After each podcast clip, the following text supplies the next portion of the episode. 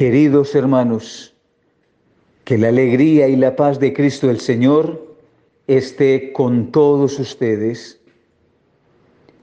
Les agradezco la amable sintonía. Ruego a Dios nos dé la gracia del Espíritu Santo que nos permita reflexionar en este programa sobre nuestro quehacer como creyentes y la seria responsabilidad que nos pide también a nosotros la fe y que nos empuja el don del Espíritu Santo a llevar a feliz término en nuestras vidas. Los seres humanos hemos sido llamados a la vida, pero hemos sido llamados a la vida para que le demos gloria a Dios con nuestra propia existencia. No somos simplemente unos seres que existimos en el vacío y en la nada. No somos unos seres que estamos sin sentido, sin razones de vivir. La vida de nosotros tiene razones y tiene sentido. Y la razón y el sentido no es simplemente un capricho de cada uno de nosotros. La razón y el sentido es lo que nosotros estamos llamados a hacer, lo que nos planifica. Y eso que estamos llamados a hacer, eso que nos planifica, es el proyecto que Dios tiene con cada uno de nosotros como seres humanos. Eso es lo que nos hace humanos. El ser humano es capaz de Dios, es capaz de entrar en diálogo con Dios, de vivir con Dios, de relacionarse con Dios de amar a Dios y de ser amado de Dios. La vocación del ser humano lo constituye la naturaleza propia. Y la vocación del ser humano es amar. Amar a Dios, porque ha sido hecho en capacidad de amar a Dios y porque fue hecho por Dios que es amor. El apellido del hombre, podemos decirlo, el apellido natural del hombre es el amor. En otras palabras, la sangre que corre por nuestras venas, que nos da identidad, es el amor. Los seres humanos estamos hechos para amar. Y la vida nuestra será vida si nos amamos. Podemos también decir de otra manera, si no hay amor, no hay vida. Estamos muertos aunque nos movamos, respiremos, eh, juguemos, comamos, durmamos, pero es que una vida cuando no tiene sentido y el, el sentido es el amor y no hay amor o no se ama o no se vive para el amor, esa vida no es vida. Pues así también vive la piedra y así vive también el árbol. Y así vive también el animal, tal cual. La gallina pondrá sus huevos, hace lo que tiene que hacer. El árbol sacará sus frutos y en cosechas abundantes hace lo que tiene que hacer. La piedra estará puesta donde se puso y allí permanecerá y servirá tal vez como seña o servirá para posibilitar allí alguna edificación y permanecerá como piedra. Está haciendo lo que tiene que hacer, lo que puede hacer, lo que debe hacer. Sin embargo, los seres humanos, mm, mucho más, mm, algo más.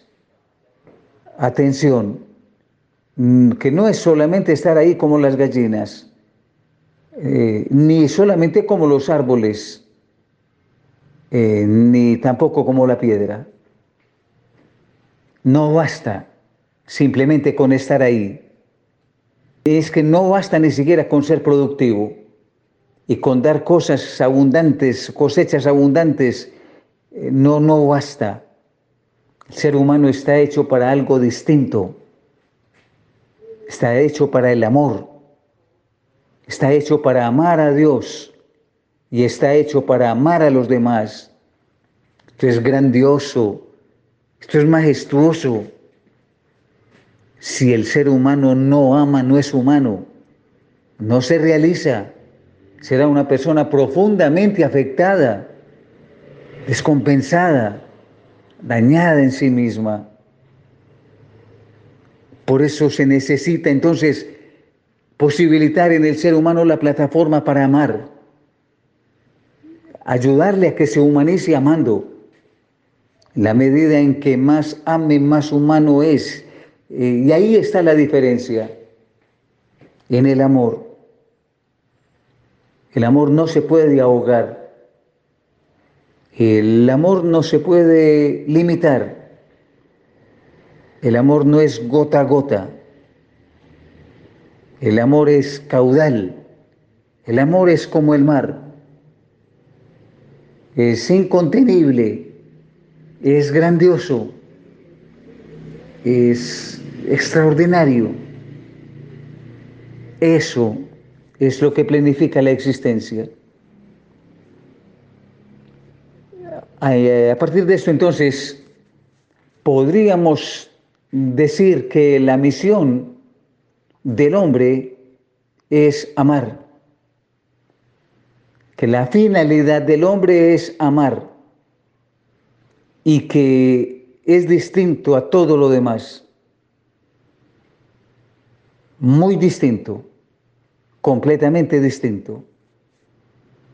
El hombre está hecho en posibilidad de amar, de dar amor y de recibir amor, y así será más humano.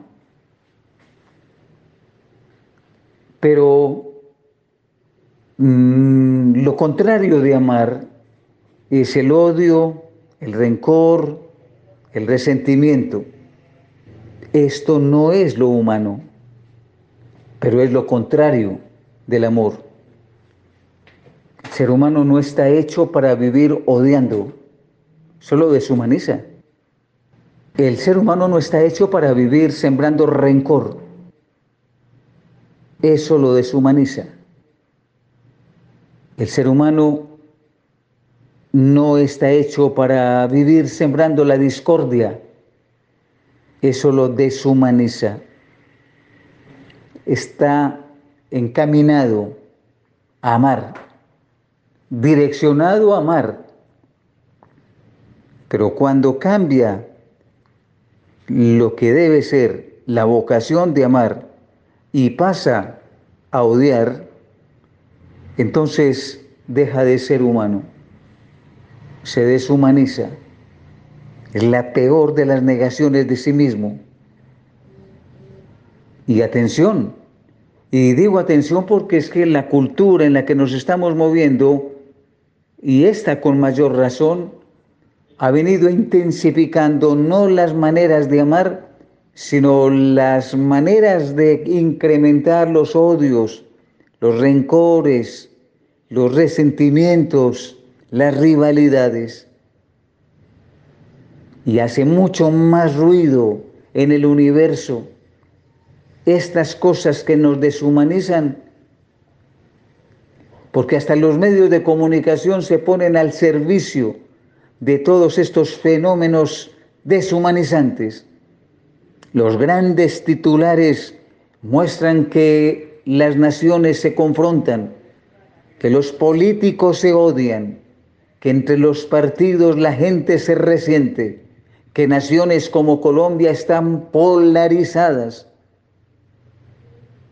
Y todas estas situaciones hacen entonces que nosotros dejemos de ser lo que tenemos que ser y en vez de cultivar el amor terminemos odiándonos y matándonos y maltratándonos y haciendo que la vida de nosotros sea infernal y pasamos del paraíso al infierno.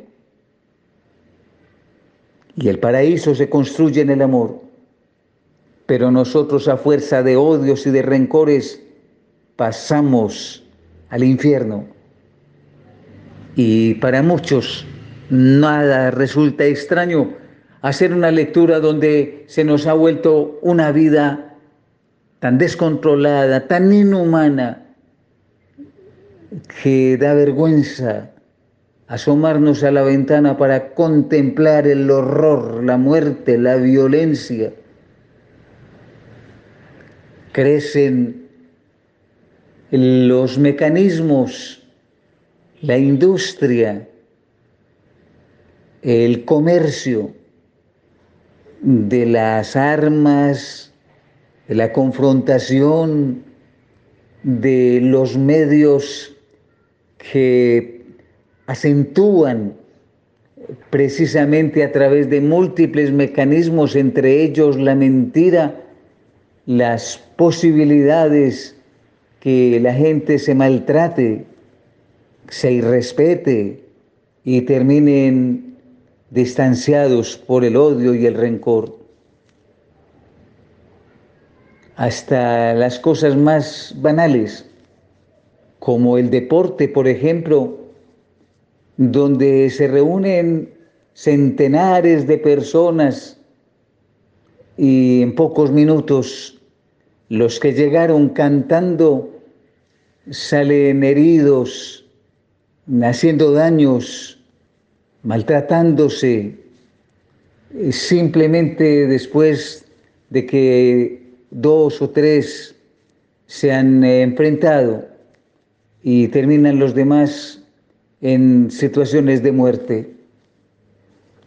Y lo mismo podemos decir también de las guerras, de las múltiples guerras que se tienen, algunas no declaradas, pero que se están librando en, en determinados territorios. Y así, la misión de nosotros, que es una misión de amar, se ha tergiversado entonces viene la iglesia a enseñarnos, a decirnos que es necesario que recuperemos y que la iglesia misma se empeñe en recuperar lo que es propio del ser humano y que la misión de nosotros en este momento es una misión de sembrar el Evangelio, de sembrar la semilla del amor en el corazón de los seres humanos para decirles nuevamente, ustedes son distintos a las cosas, ustedes son distintos a los animales, ustedes son distintos a los vegetales, ustedes están hechos con el sello, la impronta de amar. En ustedes está la huella de Dios, porque Dios es amor.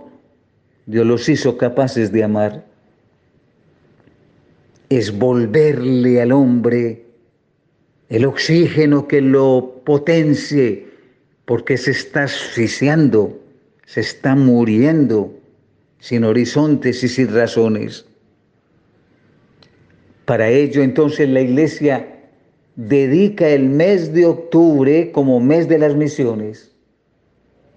Y este año, el mes de las misiones y en el mes de octubre tiene también una jornada porque la iglesia cada año estimula la jornada de oración por las misiones, donde volvamos otra vez a contar con misioneros y que se realice la misión que, les, es propia de la iglesia. Para este año, el Papa Francisco ha direccionado la iglesia en la reflexión basada en el Evangelio de San Lucas en el capítulo 24 Mientras se escucha la palabra arde el corazón y los caminantes sienten que les arde el corazón mientras están de camino porque Jesús está caminando con ellos. A ver, hermanas y hermanos, que también ustedes lograran sentir que les arde el corazón cuando escuchan la palabra amor que viene de Dios y que ustedes sienten también la fuerza de un amor que les impulsa a contarle a los demás la dinámica de la existencia, que el amor genera vida y que el amor permite entonces recuperar lo que habíamos perdido, no porque nosotros queramos, sino porque Dios nos ha abierto la llave para entrar de nuevo al paraíso. Y esa llave de entrada al paraíso se llama Jesucristo. Con Jesús se abren las puertas del reino de los cielos a quienes habíamos salido del reino de los cielos, del paraíso, en razón de nuestro pecado, quienes habíamos dejado de amar para, poner, para ponernos al servicio del odio, del rencor y del resentimiento. La iglesia finalmente nos invita también en este camino, en este sendero, no solamente a permitir que arda la palabra en el corazón, nos llene de entusiasmo y de fervor, sino que podamos decir que también con nuestros propios ojos lo hemos visto. En la fracción del pan se nos abrieron los ojos. El Señor nos dé la gracia por amor de abrir los ojos ante tantas hermanas y hermanos que están a la vera del camino, necesitados y hambrientos de amor. Amén. Misionero Dios te llama, no te hagas esperar. Tu respuesta es urgente, es la hora empezar. Tu respuesta es urgente, es la hora de empezar. Más allá de tus fronteras, más allá de tu realidad, donde hay alguien que te espera, hasta allá debes llegar. Más allá de tus fronteras, más allá de tu realidad, donde hay alguien que te espera, hasta allá debes llegar.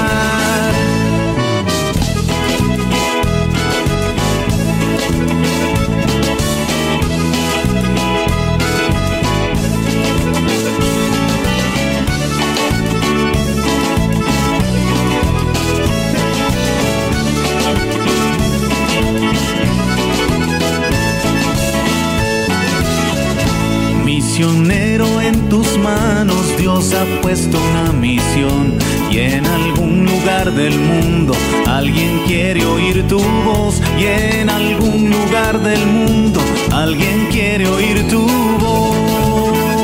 Más allá de tus fronteras, más allá de tu realidad, donde hay alguien que te espera, hasta allá debes llegar. Más allá de tus fronteras, más allá de tu realidad, donde hay alguien que te espera, hasta allá debes llegar. Oyentes de Radio María, les habla Diana Astrid Martínez Vivas desde la ciudad de Cali y es un inmenso placer para mí estar nuevamente en este programa de Hablemos con Monseñor. Le damos gracias a Dios por el don maravilloso de la vida que nos permite estar aquí ante estos micrófonos. Gracias a ese Dios de bondad y de misericordia porque nos regala el don de la vida, porque nos permite estar al lado de nuestros seres queridos, de nuestros familiares, de nuestros hijos, nietos, esposos, esposas. Nos permite estar aquí poder disfrutar un día más de sus maravillas, de sus bendiciones, del día, del sol, de la luna, de todo lo que nos regala, de todo, absolutamente todo. El solo hecho de respirar es una inmensa bendición. Saber que todo nuestro organismo funciona para que podamos estar bien, para que podamos brindar alegría, que es lo que nos pide a nosotros el Señor, que seamos cristianos alegres, que no tengamos esa tristeza ni tampoco permitirnos ser personas negativas.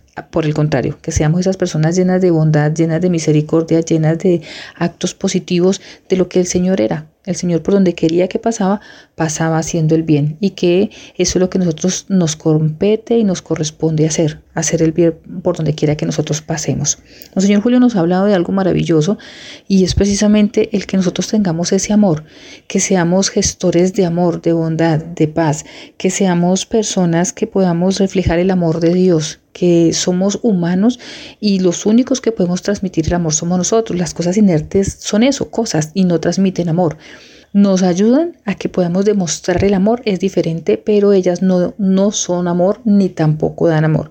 El amor somos nosotros y lo damos nosotros porque tenemos a Dios en nuestro corazón desde el bautismo, desde ese momento en el que le dijimos sí o que nuestros padrinos dijeron sí para que pudiéramos entrar a formar parte de esta gran casa cristiana, de esta gran casa católica, de este gran abrazo de Dios como Padre que nos ama y que nos bendice a diario. Saludo muy especialmente a todas las personas que nos escuchan, a las personas que están privadas de la libertad, a aquellas personas que se encuentran en las cárceles, que se encuentran en las clínicas, en los hospitales, que se encuentran en donde quiera que hay un radio y se transmite Radio María para poder llegar hasta esas personas transmitiendo una voz de aliento, una oración, una Eucaristía, que la persona pueda sentirse abrazada por Dios, y que sienta el abrazo y el manto de Mamita María. Hasta allá llegamos y allá cada uno de ustedes saludamos. Hoy tristemente no nos acompaña Francia Yanira, tiene algunas dificultades allá en el continente europeo, pero confiando en el Señor, la próxima semana estará con nosotros nuevamente. Pedirle a Dios por todas aquellas personas que nos han pedido oración porque son muchas personas que se arriman a nosotros, no solamente quienes estamos acá, sino a ustedes también, que son esas personas que se dedican también a ser intercesores ante Dios por aquellos que nos piden oración. Oren por mí, oren por este enfermo, oren porque tengo este joven en depresión, a esta persona en depresión, me di cuenta de esta, de esta situación que necesita oración. Oremos los unos por los otros. Es la oración que el Señor ve con beneplácito y con mucho amor. Ese desprendimiento personal que me desprendo de mí para orar por otra persona.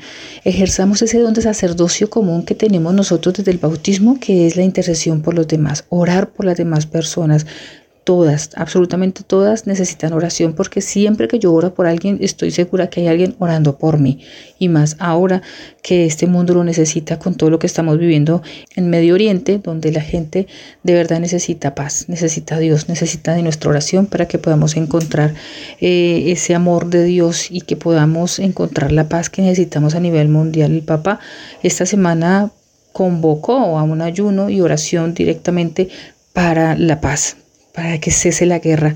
No necesitamos matarnos, necesitamos es amarnos, necesitamos es entregar el amor de Dios y en la medida en la que nosotros en nuestros hogares podamos hacerlo, eso se va propagando poco a poco y se va llevando a todos los lugares, pero que nuestros hogares, nuestras casas sean ese recinto de tranquilidad, de paz y de amor. Es difícil, sí, es difícil, pero solo con la bondad y la misericordia de Dios se puede lograr transmitir la paz a los demás. En nuestra catequesis de hoy vamos a hablar de varios santos. Esta semana eh, tuvimos unos santos muy importantes que me parece a mí que es tan bonito el poder al menos mencionarlos un poquito y que podamos darnos cuenta de que esos santos nos ayudan a nosotros a allanar el camino para decir nosotros también podemos ser santos.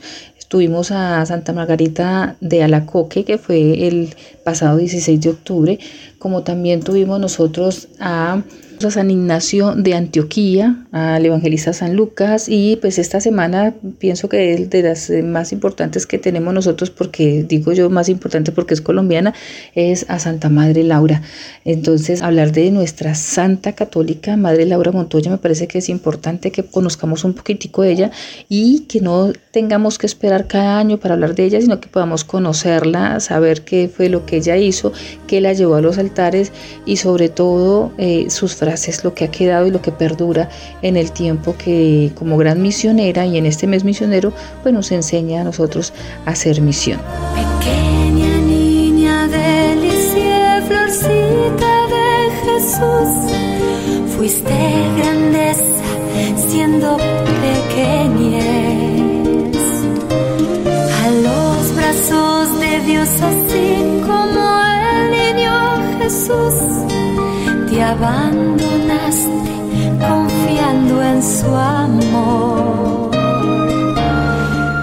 Dile, oh Santa Teresita, al Señor nos ayude a ser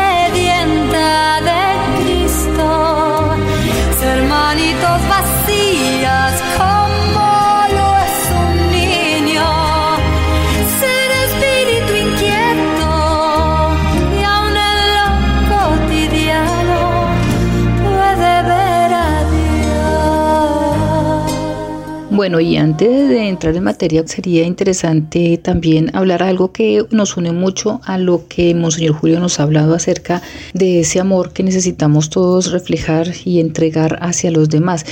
Y es la nueva exhortación apostólica del Papa Francisco, Confianza en el Amor, publicada este pasado 15 de octubre y fue dedicada a la confianza en el amor misericordioso de Dios con motivo del aniversario 150 del nacimiento de Santa Teresa del Niño Jesús y de la Santa Faz.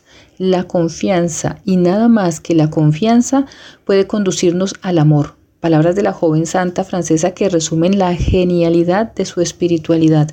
En el 2023 se han conmemorado dos fechas importantes de Santa Teresa del Niño Jesús.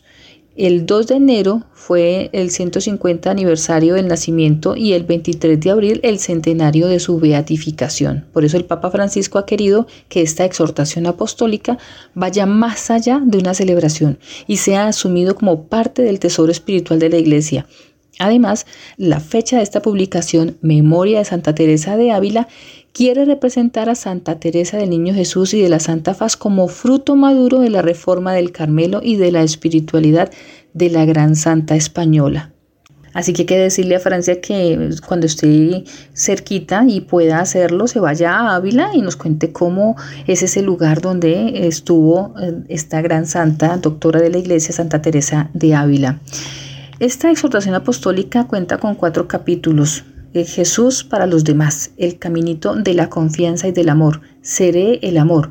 En el corazón del Evangelio y mediante 53 parágrafos, el pontífice presenta la vida y experiencia espiritual de la santa francesa del Carmelo de Lisieux, que dejó la vida terrena a los 24 años. Recordamos que nosotros le habíamos dicho que esta santa es la patrona de las misiones, precisamente porque nunca salió del convento, sino que desde allá oraba por todos los misioneros y hacía misión. Desde su espiritualidad misionera que se encontraba ella con las carmelitas, allá se dedicó ella a hacer esa oración especial por todos los misioneros. Y siempre hemos dicho que no hay lugar para decir que no puedo ser misionero porque desde el lugar donde se encuentre puede orar por las misiones. La Iglesia reconoció rápidamente el valor extraordinario de su figura y la originalidad de su espiritualidad evangélica. De manera especial, los pontífices siguieron de cerca su vida. Teresita conoció al Papa León XIII en su peregrinación a Roma en 1887, a quien pidió permiso para entrar al Carmelo a la edad de 15 años. El Papa Pío X percibió su enorme estatura espiritual luego de la muerte de la joven santa, y Benedicto XV la declara venerable en 1921, elogiando sus virtudes, centrándolas en el caminito de la infancia espiritual.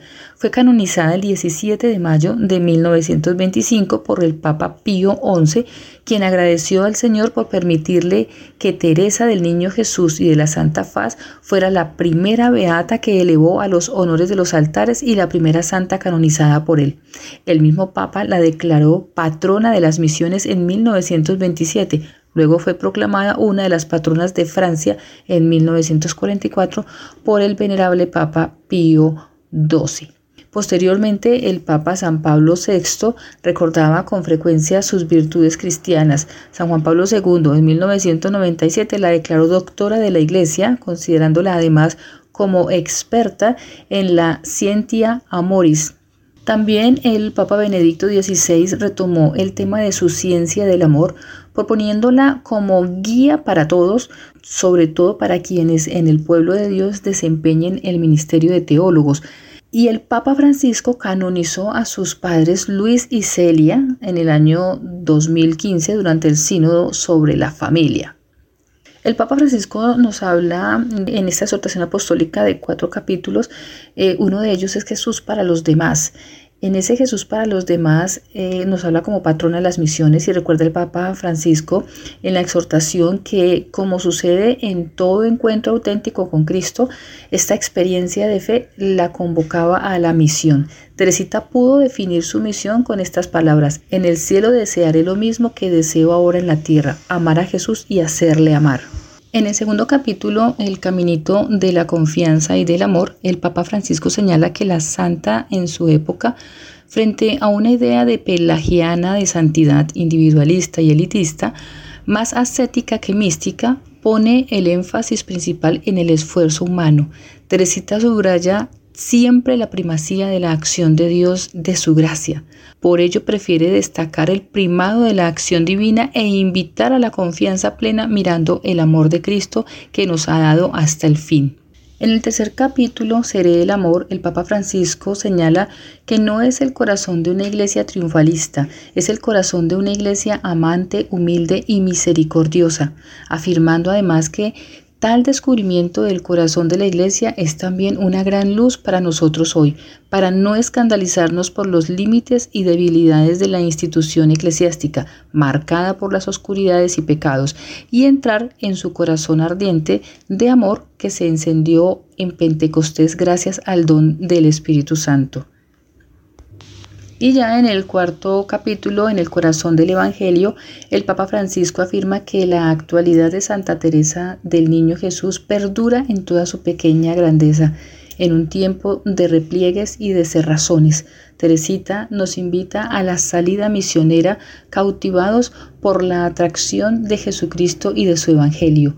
Un siglo y medio después de su nacimiento, Teresita está más viva que nunca en medio de la iglesia peregrina, en el corazón del pueblo de Dios, dice el Papa Francisco, finalizando con esta oración.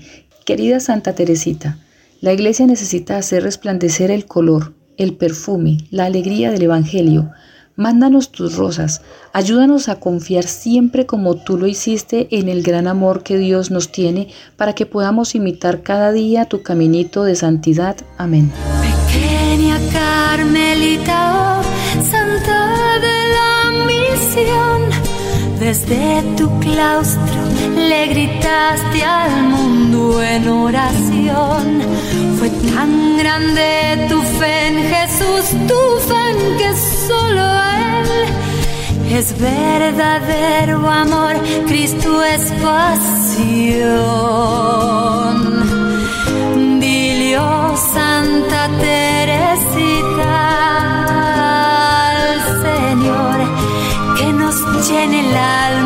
alma de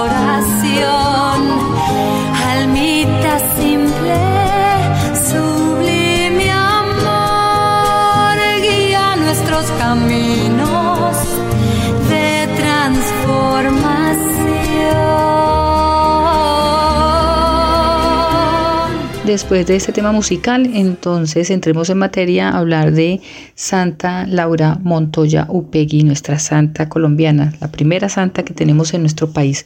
La madre Laura nació en Jericó, Antioquia, el 26 de mayo de 1874.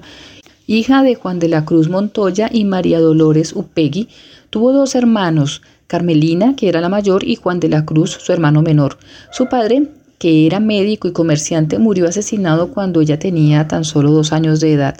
Por eso y otras situaciones en su vida se dedicó a formar jóvenes dentro de la fe cristiana y católica en diferentes escuelas públicas y del departamento de Antioquia. Fue directora del Colegio La Inmaculada de Medellín, en donde el escritor Alfonso Castro comenzó a publicar una novela llamada Hija Espiritual en la revista Lectura Amena, cuya intriga desacreditó notablemente al Colegio de la Inmaculada y a su directora Laura, a tal punto que llevaron al cierre definitivo del plantel. A la edad de 39 años, en 1914, Laura decidió trasladarse a Daveiba en compañía de seis catequistas con la aprobación del obispo de Santa Fe de Antioquia, Monseñor Maximiliano Crespo Rivera, para trabajar con los indígenas en Vera Chamí. Desde entonces dedicó el resto de su vida al apostolado y a las misiones. Madre Laura consiguió atraer muchos aborígenes a las prácticas del bautismo y así logró por medio del obispo Crespo y el nuncio apostólico en su momento que se le aprobara una nueva congregación, requisito que era necesario para vivir entre las comunidades indígenas. Esta congregación lleva el nombre de Misioneras de María Inmaculada y Santa Catalina de Siena, Practicó la literatura, escribió más de 30 libros en los cuales narró sus experiencias místicas con un estilo comprensible y atractivo. Su autografía se titula Historia de la Misericordia de Dios en un alma. Ya en 1939 el presidente Eduardo Santos la condecoró con la Cruz de Boyacá. Luego de pasar sus últimos nueve años de vida en silla de ruedas, falleció en Medellín el 21 de octubre de 1949 tras una larga y penosa agonía. La congregación de misioneras contaba con 90 casas en el momento de su muerte y estaba conformada por 467 religiosas que trabajan en tres países. Cuando murió Madre Laura, las críticas por sus creencias y labores no se hicieron esperar. Sin embargo, la comunidad religiosa aún sobrevive y sus enseñanzas se han extendido por varios países, llevando con ella una importante labor misionera y educativa que se ha extendido hasta las regiones selváticas de América y África. Ella es, sin lugar a dudas, una de las personalidades más importantes de Colombia y Antioquia en el campo eclesial. La congregación religiosa por ella fundada mantiene vigencia y fecundidad misionera, siendo considerada por los demás como una pionera en la inculturización del Evangelio que en la actualidad anima a toda labor misionera en la Iglesia. El 25 de abril del 2004, el Papa Juan Pablo II permite que sea beatificada declarándola como la sierva de Dios, convirtiéndose en la primera mujer colombiana que es beatificada, ya que se le atribuye la intermediación de un milagro a una mujer que padecía cáncer de útero y que después de sus oraciones alcanzó una existencia saludable durante 10 años que atribuía a su intercesión. Abrió el camino de los altares de Madre Laura, acto clave para la beatificación. La congregación fundada por ella, las misioneras de María Inmaculada y Santa Catalina de Siena, tradicionalmente conocidas como las Hermanas Lauritas, tienen cerca de 940 religiosas misionando por tres continentes en el mundo. Ojalá que todos pudieran visitar ese lugar en Jericó, ir donde las hermanas Lauritas, eso es espectacular, la atención que tienen ellas, mm, recorrer los lugares por donde estuvo Madre Laura, saber que, que podemos ir, que podemos estar cerquita a un lugar donde ha pasado y ha recorrido una santa, es nuestra, es colombiana, no aplacemos esa visita a conocer un lugar donde de verdad podemos pedirle a, esa Madre Laura que nos ayude a ser verdaderos misioneros, que le podamos eh, entregar nuestra misión, nuestros pies, nuestra voz, nuestros brazos al Señor para que Él pueda hacer misión con nosotros. Que sea Él el que tome disposición de nosotros para poder hacer cada día de este mundo un mundo muchísimo mejor. Madre Laura, tú eres pionera de misioneras con la que más apóstol grande de ardiente celo, al mundo entero deseas llevar la fe de Cristo, buena noticia, el reino de Dios quieres implantar. Desde los Andes tú contemplabas la selva espesa del Urabá, el llano inmenso, la costa norte, el sur mirabas la pensando siempre son almas con tu quieres salvar. Ahora hablemos de los milagros, esos milagros que son aprobados por la Iglesia Católica y que son el paso definitivo para que un cristiano o una cristiana, en este caso Madre Laura, sean reconocidos como un santo o una santa. A la santa colombiana, la madre Laura Montoya, le fueron reconocidos dos milagros y estos bastaron para canonizarla. El primer milagro, del que les hablaba hace un momento, le abrió la puerta a su beatificación en el año 2004, cuando el sumo pontífice de la Iglesia Católica, en ese entonces San Juan Pablo II, reconoció el milagro que se dio en la señora Herminia González, mamá de una de las monjas de la comunidad de las Lauritas. Doña Herminia, de 86 años de edad, fue diagnosticada en 1993 con un cáncer de cuello uterino. Dicho cáncer le producía hemorragias que no cesaban y dolores muy fuertes. En el año 1994 la señora Herminia visitaba la casa de la comunidad de Madre Laura en el barrio Belencito de Medellín y quiso entrar al cuarto donde murió la santa. Allí le pidió con gran fervor que le quitara la hemorragia para sobrellevar sin tanta angustia su enfermedad. Esa fue la última vez que la señora Herminia sangró, aseguró su hija. Se mejoró del todo, tanto que Tres años más tarde, el ginecólogo tratante Carlos Enrique Restrepo se sorprendió al no encontrar ningún signo de tumor activo. Ese fue el primer milagro. El segundo milagro le abrió la puerta de acceso a la canonización en el año 2013. Fue el Papa Francisco quien la proclamó santa. Este milagro lo obró en Carlos Eduardo Restrepo de Garcés, un médico anestesiólogo quien a sus 33 años superó una enfermedad terminal que afectó el 90% de su cuerpo. Carlos Eduardo estuvo a punto de morir debido a tan compleja enfermedad llamada polimiositis. El doctor Restrepo cuenta que sus posibilidades de vida eran mínimas. Tenía dos opciones, ser sometido a una cirugía muy complicada y con la infección que tenía era muy peligrosa o no hacerle ninguna intervención que tampoco era nada bueno. Él, por sus conocimientos en medicina, era consciente que solo un milagro lo salvaría y que le quedaba poco tiempo de vida. El 13 de enero del 2005, Carlos Eduardo Restrepo cumplía un año internado en una habitación de la Clínica de las Américas, allá en Medellín. Ardía en fiebre y ya había recibido los santos óleos y antes de dormir, cuenta el médico, cerró los ojos y como un buen católico recurrió a la intercesión de la Madre Laura, dejando bajo su cuidado la enfermedad que lo aquejaba y proponiéndole que si obraba el milagro en él, haría lo que fuese para que la iglesia conociera su testimonio y la declararan santa. La recuperación fue rápida y asombrosa, pues en muy corto tiempo empezó a notar que podía valerse por sus propios medios, lo que antes de la petición a Madre Laura era casi que imposible. Días después los médicos dictaminaron la recuperación completa. En un prestigioso periódico de nuestro país se le hizo una pregunta a él y le dijeron que por qué a ella, porque había pedido su intercesión. Y él contestó, yo creo que eso es un misterio y un misterio para mí son las cosas que somos capaces de tocar, de ver, pero no sabemos la explicación. Le hablé a ella, ese es el hecho, pero ¿por qué la elegí si ni mi familia ni yo la conocíamos más allá de lo que todos sabían de ella? No sé. Hay varias cosas que tengo claras.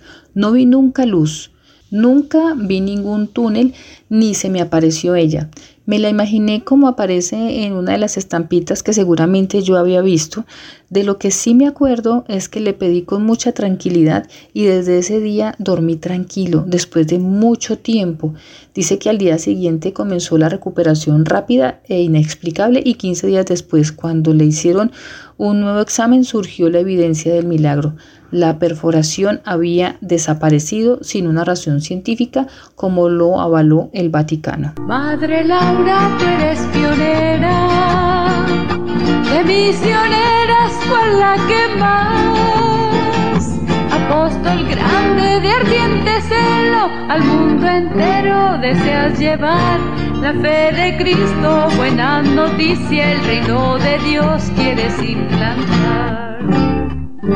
¿Cuál es la selva en que tú no añoras posar tu planta al saber que allí los hijos tuyos que son tu llaga, los despojados deben vivir, huyendo siempre de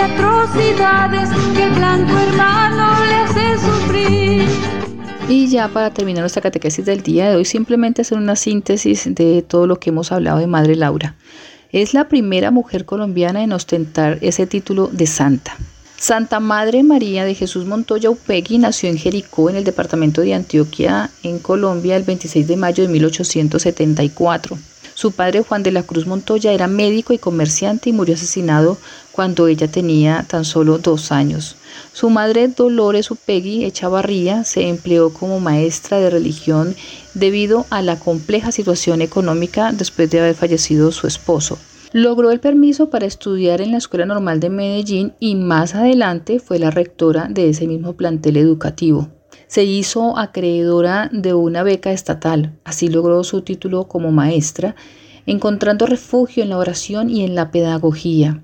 La madre Laura trabajó siempre en la evangelización con los indígenas en Vera, dedicándose a las misiones. De las cosas importantes que me pareció cuando vi el documental que pasaron por televisión, mm, la forma de inculturizarse, el no atropellar con la religión, con, con, lo que se sabía, con lo que ella llevaba, sino que se quedó allá un tiempo mirando cómo eran ellos, esa inculturización tan importante que se debe tener a la hora de evangelizar. Eso me llamó muchísimo la atención. Nosotros poco hablamos de la inculturización para poder saber cómo viven y poder llevar el Evangelio. Ella nos lo enseñó de una manera muy práctica. En 1914 funda la comunidad misioneras de María Inmaculada y Santa Catalina de Siena. Alentó a la iglesia y al gobierno a integrar a los indígenas al contexto nacional. Escribió más de 30 libros. Su autobiografía se titula Historia de la Misericordia de Dios en un alma. En el año 1939 el presidente Eduardo Santos condecoró a Laura Montoya con la Cruz de Boyacá.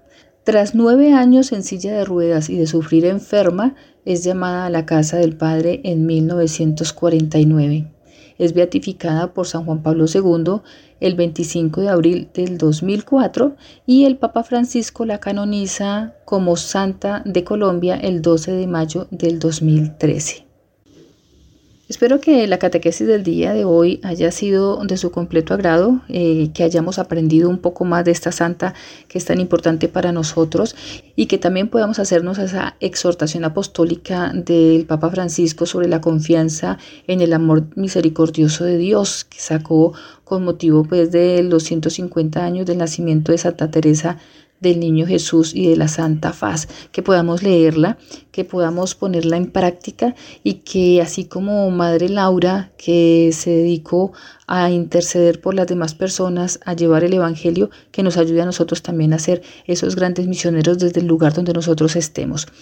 Qué bueno que podamos volver a ver ese documental, replantearnos eh, la búsqueda de la santidad de cada uno de nosotros y lo que el Papa nos ha pedido y lo que debemos pedir, orar por la paz en el mundo. Tenemos grandes retos y grandes desafíos en este momento y nos compete desde el lugar donde nos encontremos orar por ellos, orar por la paz en el mundo, orar por las próximas elecciones en nuestro país orar por cada uno de nosotros, por las personas que nos piden oración, orar por la Radio María para que no deje de salir al aire, para que no deje de anunciar el Evangelio, de ser misionera, donde el Señor ponga un radio, que allá llegue la Radio María. Así pues, oyentes de Radio María, confiando en el Señor y en la espera del próximo programa, los dejo en este momento como señor Julio Hernando. Madre Laura, tú eres pionera. De misioneras, fue la que más apóstol grande de ardiente celo al mundo entero deseas llevar. La fe de Cristo, buena noticia, el reino de Dios quieres implantar y das tu vida porque a ellos llegue la luz de Cristo y puedan al fin. Ser las ovejas de aquel aprisco que Cristo mismo quiso reunir, formar el cuerpo suyo en la iglesia y el cielo a ellos se puede abrir.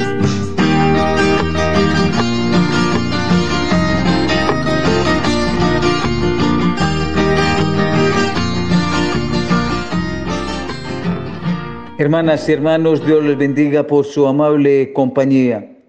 Que el Señor nos ayude y nos bendiga y unidos en oración pidamos para que el sínodo que se está realizando en estos días en Ciudad del Vaticano eh, llegue a felices conclusiones, a grandes novedades que nos permitan trazar puentes para salir a buscar a los que se han alejado, para ser más cercanos, más fraternos con aquellos que no creen o que viven otra práctica religiosa y que nos permita a nosotros también como creyentes ponernos en camino para sembrar por todas partes la semilla del amor.